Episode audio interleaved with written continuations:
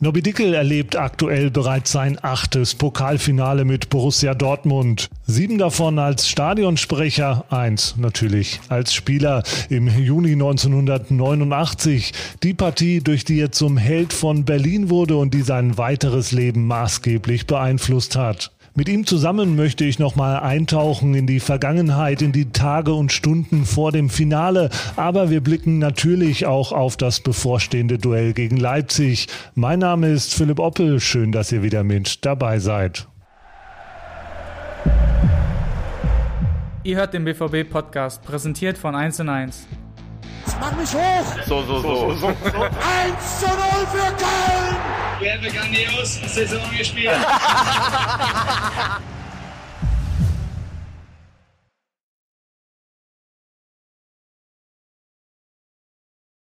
Ja, Nobi, schön, dass du dir nochmal die Zeit genommen hast, bevor es dann nach Berlin geht. Wir sitzen ja jetzt noch in Dortmund in der Geschäftsstelle. Bei mir wird das auch in diesem Jahr so bleiben, nicht wie sonst, wenn es äh, mit dem BVB ins Finale ging. Aber du wirst natürlich nach Berlin fahren.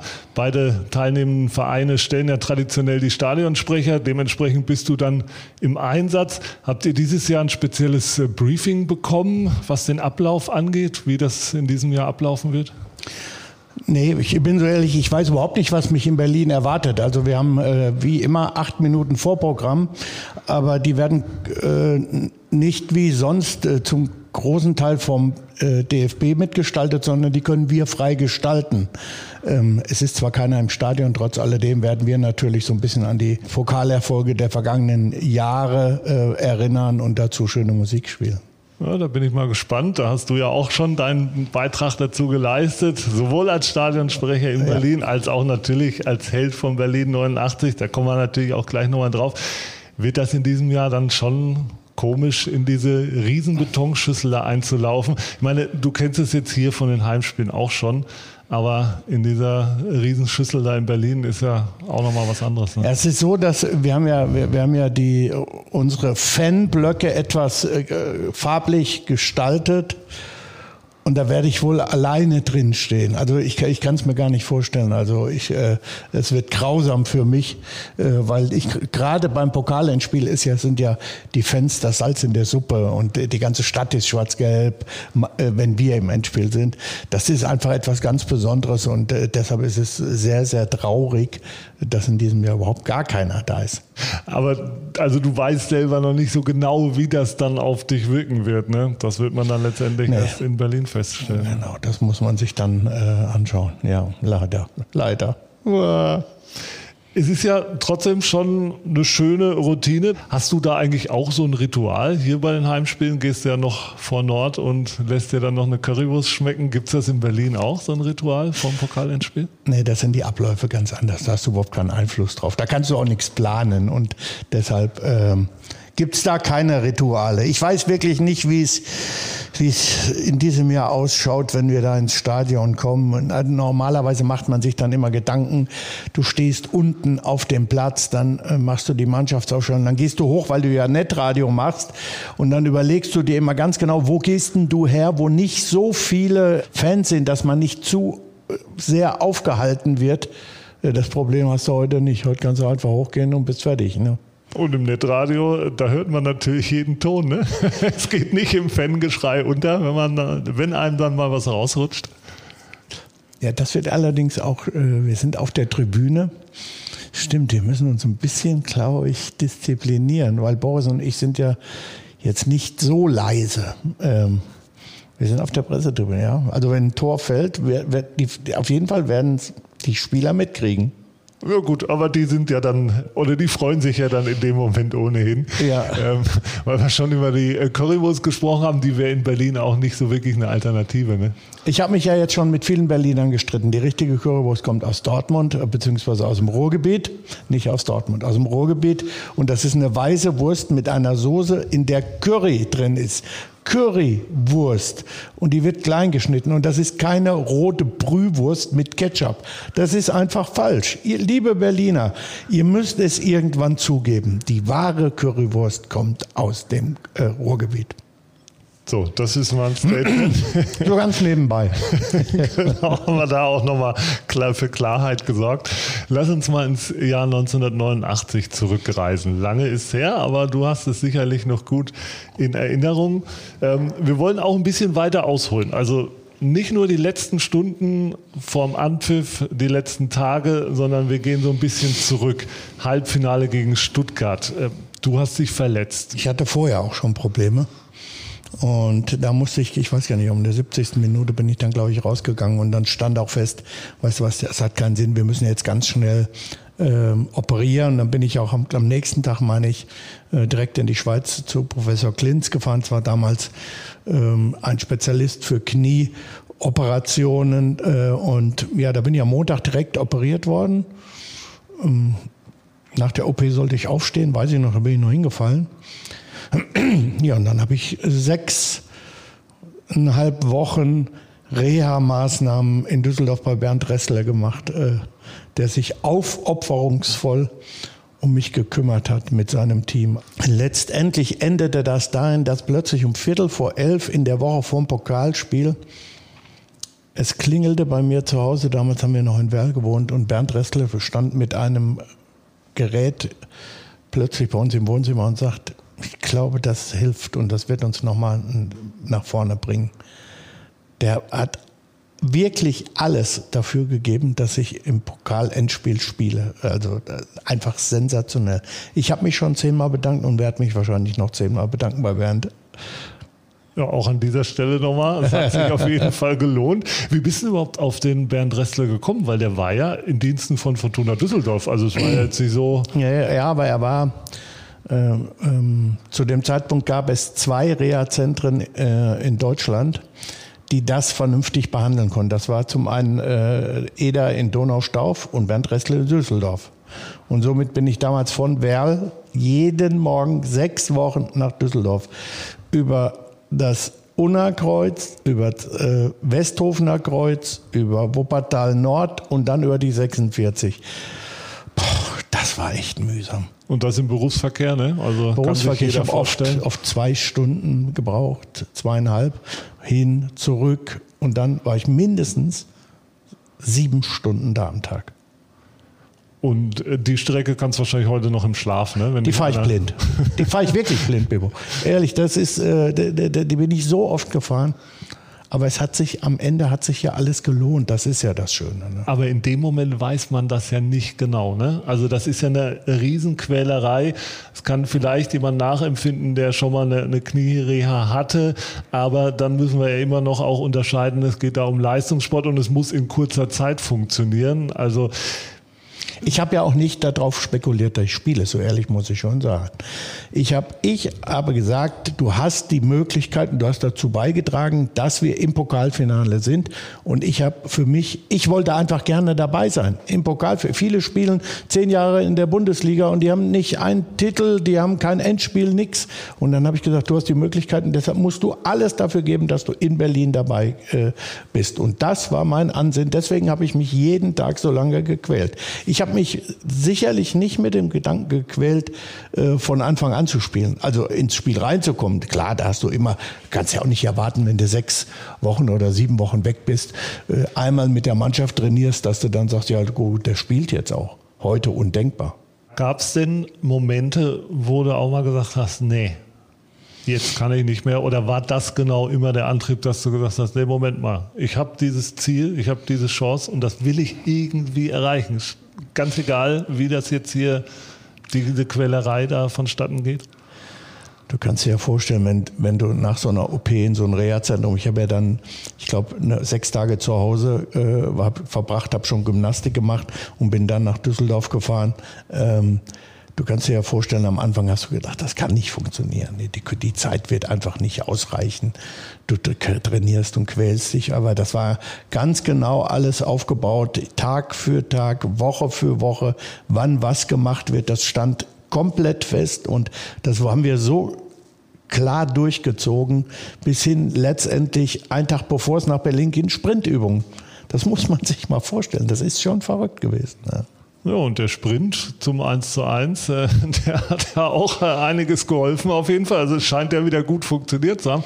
Ja. War ja auch eines der Stärken äh, deiner Antrittsschnelligkeit. Um nochmal auf diese Reha äh, zurückzukommen. Hattest du oder war es vielleicht auch deswegen so ein Antrieb, weil du vielleicht schon irgendwie eine Befürchtung hattest, naja, so allzu viele Endspiele oder überhaupt Spiele werde ich vielleicht gar nicht mehr bestreiten können? Nee, da habe ich überhaupt nicht dran gedacht. Also für mich war das eine Verletzung wie viele andere und äh, für mich war klar, dass ich irgendwann ganz normal wieder auflaufe und äh, Fußball spiele.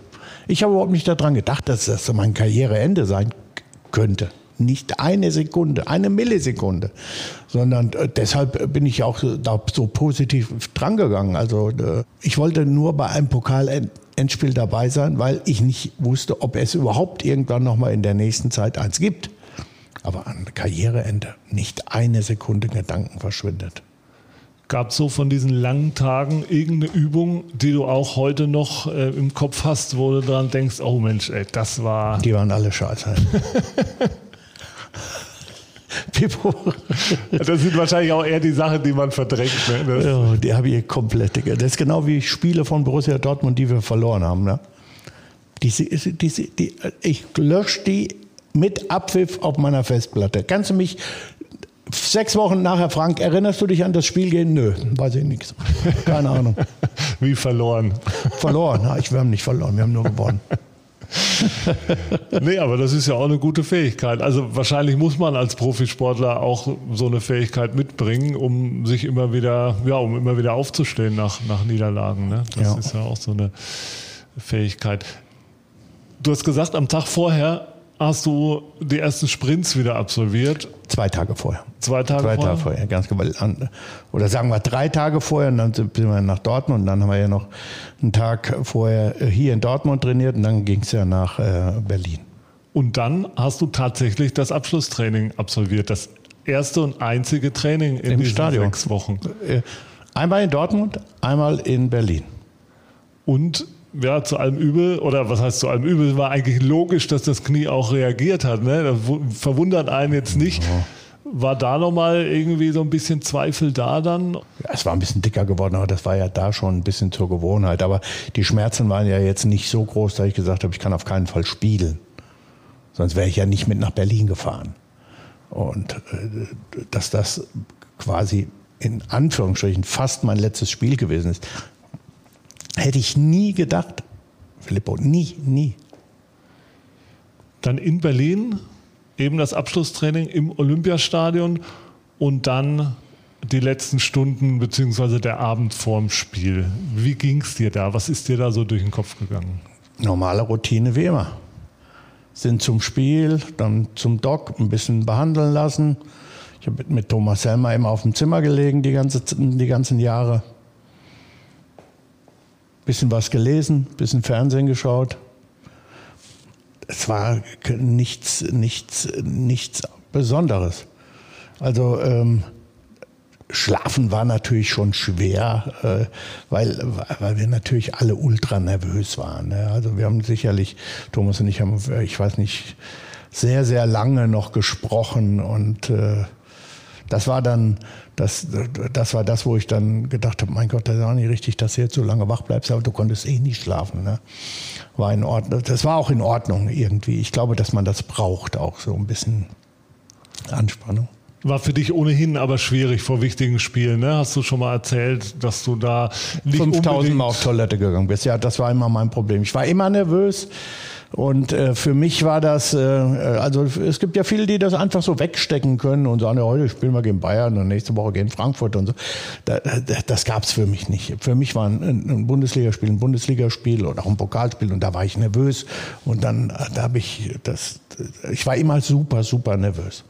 So, ich bin es ja heute noch, wenn ich hier hingehe und, äh, und mein, mein, mein, mein Job im Stadion mache, da bin ich noch bin ich genauso nervös, nicht genauso, aber auch nervös. Äh, habe ich alles richtig gemacht? Habe ich, bin ich genug vor, äh, genügend vorbereitet? Und genau so habe ich das auch gemacht, als ich Fußballer war. Ich habe mich immer versucht, optimal vorzubereiten. Da ich jetzt nicht der begnadetste Fußballer war, brauchen wir nicht noch groß auszuführen, aber es war so, dass ich halt gesagt habe, ich muss andere Dinge tun, um, um, um, um zu überzeugen. Ich muss halt 90 Minuten äh, arbeiten und kämpfen und alles tun. Äh, das waren meine Dinge. Und dann fragst du dich, reicht das dann mit der Kraft? Bist du so vorbereitet, dass du das hinbekommst? Und das hat in der Regel ganz gut funktioniert.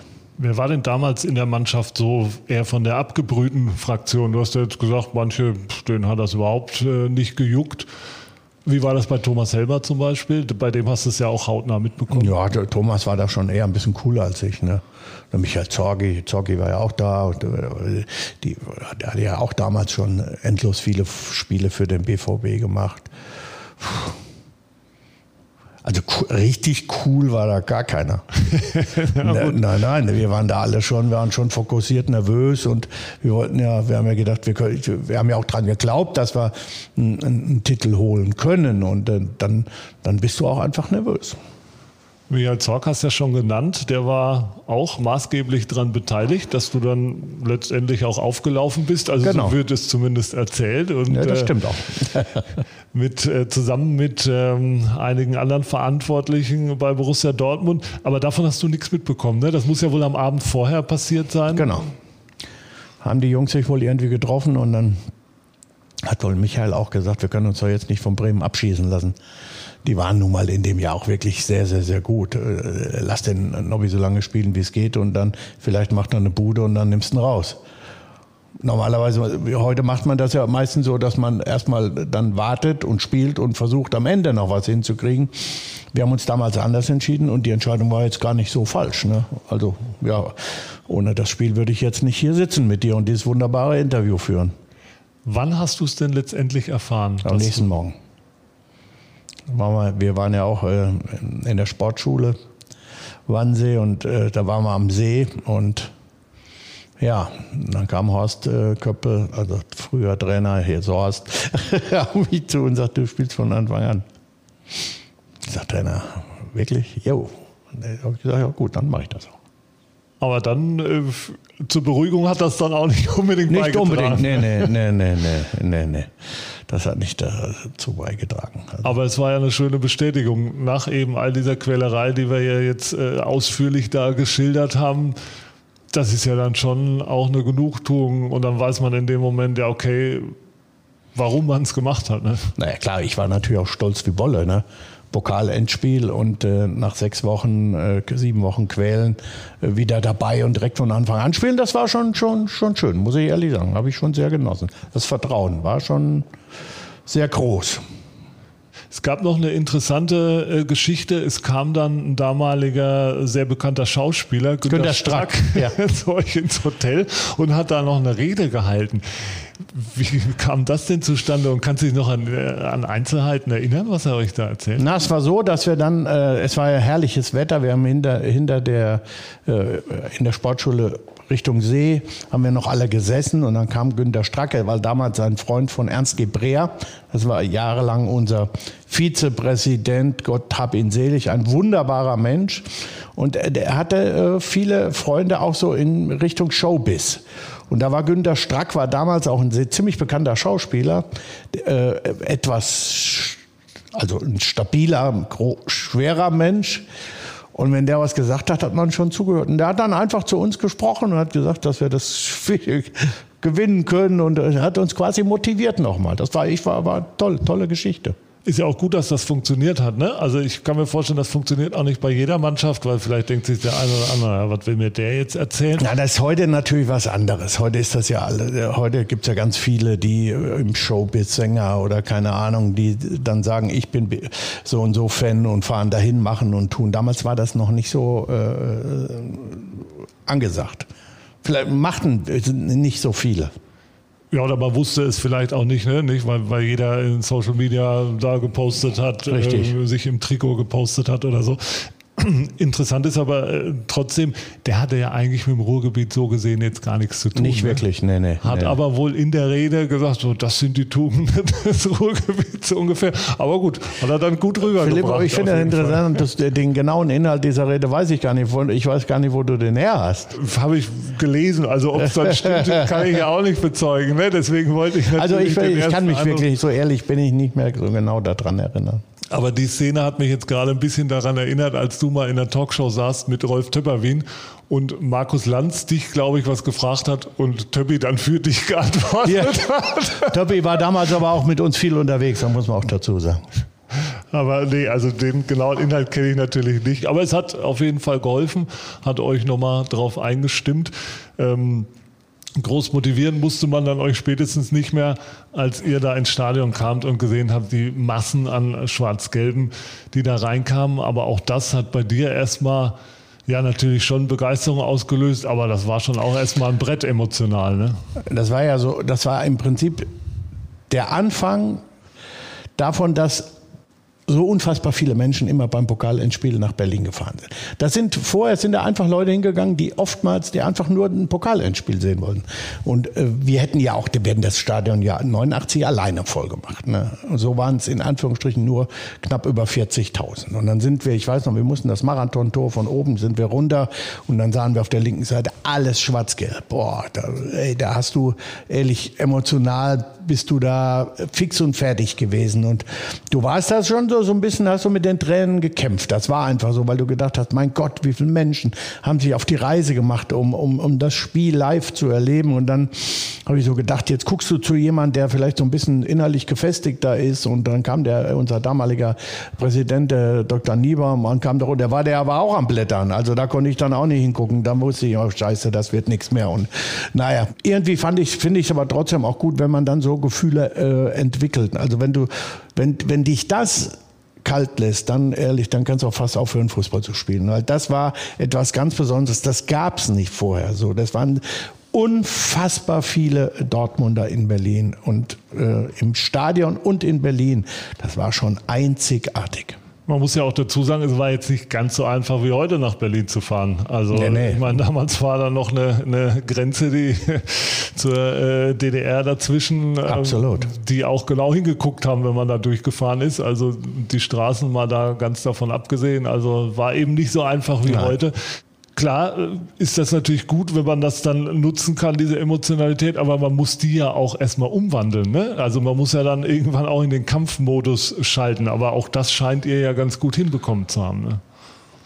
Ja, wir haben ja so ein bisschen Verhalten angefangen. Da hat der Kalle direkt das Tor gemacht. Da muss ich ihn sowieso nochmal nachfragen. Das konnte, aber war nicht gut. Konntest du nur. Äh, ja, wir haben dann irgendwie gemerkt, also wie gesagt, die Bremer sind dann in Führung gegangen früh und wir haben, ich weiß nicht, sechs oder sieben Minuten später den, den Ausgleich gemacht und äh, so sind wir in die Halbzeit gegangen. Dann hatten wir auch das Gefühl, wir können die wirklich schlagen. Also nach 45 Minuten wussten wir, wenn wir uns richtig konzentrieren, gut spielen, äh, weiter so kämpfen, dann können wir Werder Bremen schlagen, wobei das in der Zeit einfach nicht einfach war, muss man sagen. Das waren also wirklich ist eine sehr gute Mannschaft mit Rune Bratzett, sicherlich der überragende Abwehrspieler zu der Zeit in der Liga und äh, da waren so viele tolle, tolle Fußballer, äh, aber wir sind einfach dann über uns hinausgewachsen, muss man ehrlich sagen. Dann das, als dann äh, Frankie Mill das 2-1 per Kopf machte nach einem Einwurf, äh, das sind dann alle Dämme, da, da, da haben wir gesagt, weißt du was, jetzt müssen wir dranbleiben, weil jetzt haben wir sie. Jetzt können wir sie wirklich umkicken. Dann natürlich der Glücksschuss noch zum 3-1 und da war mir klar, das war glaube ich Anfang 70., 72., 73, da wusste ich, also das Ding wird auf gar keinen Fall in die Hose gehen, weil äh, da, da hatten wir eine Brust, mein Gott, das, äh, das war echt toll. Und dann hat Luschi natürlich noch das äh, überragende 4-1 gemacht und äh, danach war alles nur ein Rausch, ein Rausch für uns alle, die dabei waren. Die haben, wir haben es so genossen. Äh, da gibt es noch so schöne, viele Bilder, wer da alles, da habe ich, nach dem Spiel bin ich ausgewechselt worden. Auf der Trainerbank hat, hat mich Jörg von Torra interviewt auf der Auswechselbank. Das war, ging damals noch. Heute kriegte der äh, lebenslange Sperre. das, das, ist wirklich äh, sensationell. Weißt du noch, was du ihm da erzählt hast in dem Moment? Nee, ich wusste damals ja auch noch nicht, dass er Werder Bremen-Fan ist. sind die, wir sind ja. inzwischen sehr gut befreundet, muss man dazu wissen. Auch mit äh, Tochter Laura, die ja inzwischen eine wunderbare Karriere macht. Laura kenne ich schon wirklich äh, 25 Jahre, muss ich ehrlich sagen. Also wir haben, das ist, äh, ja, sie, als sie groß geworden ist, äh, das haben wir, haben wir uns immer wieder getroffen, deshalb verstehen wir uns auch so gut. Ne? Und Wonti hat bei meinem äh, Golfclub, bei den Gofus, äh, äh ich glaube, wir sind jetzt 20 Jahre alt, davon hat Bondi mindestens 15 Jahre lang sämtliche Moderationen übernommen. Also wir sind echt oft zusammen gewesen. Und äh, ja, ähm, was er mich gefragt hat, weiß ich auch nicht. Damals waren die Fragen noch ein bisschen einfacher. Da, also da, da wurde dann einfach gefragt, und wie geht's dir? Oder äh, äh, glaubst du jetzt an sich? Oder da war die klare Antwort ja. ja, und ich, hab, und ich habe Durst. das ist aber auch, ich meine, das muss man sich auch mal vorstellen. Ne? Würde jetzt wahrscheinlich auch, wenn es denn überhaupt möglich wäre, während des Spiels zu interviewen, würde sich ja jeder hüten zu sagen, ich habe Durst. Ne? Ja würde ja jeder sagen, ja Moment, das ist ja äh, noch so und so lange zu spielen. Ne? Also ja. das, ist, das ist schon wirklich ja, sehr optimistisch, aber es, es, hat ja alles funktioniert. Ja. Wenn man die Tore jetzt nochmal so ein bisschen spezieller anguckt, vor allem deine, beim 1-1 war es ja wichtig, wir haben ja schon genannt, deine Antrittsschnelligkeit war eine Waffe von dir. Und ja, aber in dem Fall hat er, hat er ohne Bratzett einfach einen Fehler gemacht. Er hat in der Erde getreten. Das ist dem, glaube ich, in der ganzen Karriere bei Werder Bremen zweimal passiert. Einmal weiß ich nicht und einmal bei dem Spiel. Aber trotzdem musstest du durchlaufen, ne? Also ja, gut, er war jetzt am Ende war er jetzt nicht so schwer reinzumachen, das muss man schon sagen. Also wenn du Mittelstürmer bist, dann solltest du den auch versenken. Ja, schwerer war dann schon das 3-1. Ne? Das stimmt. Der Aki äh, Schmidt hat früher immer zu mir gesagt, werfe ich dir 100 Mal hin. Den kriegst du nicht einmal da unten wieder in die Ecke rein. Und du hast ja eher an deine Gesundheit gedacht in dem Moment, ne? Ja, ja, ja. Ich habe gedacht, auf keinen Fall mit der Innenseite. Das tut zu, äh, zu sehr weh. Einfach spannen, das habe ich nicht so gemerkt. Volle Kanne, habe mir auch gut erwischt und einfach, ja, ja. Da war mir aber auch nicht bewusst, was das alles bedeutet und dass man jetzt heute, wir haben 89, wir haben 32 Jahre später und ich habe übrigens jeden getroffen, der in Berlin war, glaube ich jedenfalls. Also so viele haben mir gesagt, ich war in Berlin, unfassbar, ja. Äh, dass wir uns jetzt noch darüber unterhalten. Also es war sicherlich ein Spiel, was richtungsweisend für den Verein war. Wir haben ja dann mehr oder weniger dann so ein bisschen äh, rumgelungert in der ersten und auch leider ein paar Jahre in der zweiten Liga. Und so mit 89 ging das dann wieder schön ab. Und äh, schade, dass ich die Entwicklung nicht so mitmachen konnte, wie ich wollte.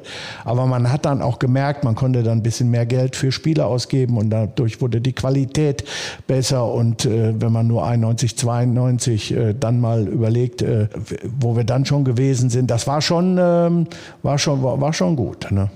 Du sagst jetzt einerseits schade, dass du diese Entwicklung nicht mehr mitmachen durftest, weil du hättest da sicher noch eine richtige äh, Rolle gespielt, äh, eine wichtige Rolle gespielt. Andererseits hat dich natürlich dieses Finale und die Geschichte, die damit verbunden ist, natürlich auch weitergebracht. Ähm, Absolut. Aber es ist eh, wie es ist. Ne? Also es, ist, wie es ist. Man, man, braucht da auch nicht nachhaken. Da, danach wurde übrigens auch richtig Geld verdient. Das habe ich leider auch nicht so mitbekommen. Aber ich nicht einmal möchte ich mich beschweren. Äh, wir haben jetzt äh, 2021, bis, bin immer noch bei dem Verein. Ich habe einen Job, der mir unfassbar viel Spaß macht. Ich fahre jeden Morgen zur Arbeit und freue mich darauf. Und das ist, äh, äh glaube ich, viel, viel wichtiger als, äh, äh als noch 100 Spiele mehr gemacht zu haben. Das nimmt dir auf jeden Fall keiner mehr jetzt, so wie sie sich letztendlich entwickelt hat. Ihr wart ja damals, du hast es ja schon angedeutet, eher der Außenseiter. Mhm. Jetzt, wenn wir wieder in die Gegenwart springen, ich würde sagen, jetzt ist es ein Duell auf Augenhöhe. Ähm, ja, würde ich auch sagen. Letzten Samstag das 3 zu 2 im Heimspiel. Hat das irgendeinen Einfluss jetzt auf das Finale selber? Ich glaube schon. Ich glaube schon. Ich habe vor dem Spiel äh, im kleinen Kreis gesagt, wenn du das äh, äh, Spiel am Samstag verlierst, verlierst du auch das Pokalfinale. Und wenn du am Samstag das Spiel gewinnst, gewinnst du auch das Spiel, Pokalfinale. Weil ich glaube, dass sich viel in den Köpfen abspielt. Äh, Leipzig ist eine sehr, sehr, sehr, sehr, sehr gute Mannschaft. Das muss man einfach auch mal anerkennen. Und man hat das auch in der zweiten Halbzeit gemerkt, äh, was sie für einen Druck aufgebaut haben. Sie sind gefährlich. Natürlich ist das alles auf Augenhöhe. Aber Ich glaube, dass wir einfach dieses Mal mit einer breiten Brust in die Partie gehen werden. Und sieht so aus, als wenn unser Goalgetter wieder mit dabei äh, äh, wäre oder ist. Und das wird dafür sorgen, dass hinten in der Abwehr bei Leipzig Alarmstufe Rot herrscht. Und ich glaube, dass wir es einfach schaffen, weil wir ähm, das Selbstvertrauen vom Spiel am Samstag mit nach Berlin nehmen können. Und das wird entscheidend dafür sein, ob wir das Spiel gewinnen oder verlieren. Und wenn man mal guckt, also wir haben seit Oktober 2017 nicht mehr gegen Leipzig verloren. Ne? Das ist vielleicht auch was, was in den Köpfen äh, schwebt. Wir haben sie diese Saison zweimal geschlagen. Also Nagelsmann hat ja auch noch gesagt, Julian Nagelsmann hat gesagt, jetzt wird Zeit, dass wir auch mal gewinnen. Der hat da, glaube ich, jetzt zehn Spiele oder elf Spiele gegen Borussia Dortmund, hat nur ein einziges gewonnen. Der wird ja auch verrückt und wird auch das zwölfte nicht gewinnen. Wir müssen Pokalsieger werden. Punkt Ende. Dem ist natürlich nichts hinzuzufügen. Das ist wenn jemand, ich glaube, wenn das jemand hört, der sagt, jetzt will der nur den Sieg herbeireden. Ja, so ein bisschen schon. Ja gut, aber wenn es hilft. Ne? Ja. Nee, aber wie gesagt, das ist ja eigentlich das perfekte Schlusswort. Dem ist eigentlich nichts hinzuzufügen. Deswegen, da hoffen wir natürlich alle drauf, dass ihr uns den Pott mitbringt aus ja. Berlin drücken wir alle von Dortmund aus die Daumen. Ihr seid im Stadion, ihr könnt es richten. Du von der Pressetribüne aus, lautstark. Dann ja, du wirst mich hören. Bin ich überzeugt. Nobby, vielen Dank, dass Nix du die Zeit danken. genommen hast. Sehr gerne, Philipp. Und ja, wenn ihr die Folge hört, dann haben wir vielleicht sind wir entweder in der Vorbereitung des Spiels oder haben den Titel vielleicht schon geholt. Wir wissen es nicht. Wir lassen uns überraschen. Wir hören uns natürlich dann auch nächste Woche wieder. Schön, dass ihr dabei wart. Bis dahin, macht's gut. Das war's schon wieder. Hat's euch gefallen? Dann abonniert doch unseren Podcast bei dieser, Spotify, Apple oder Google und schickt uns eure Kommentare an podcast.bvb.de. Danke und bis bald.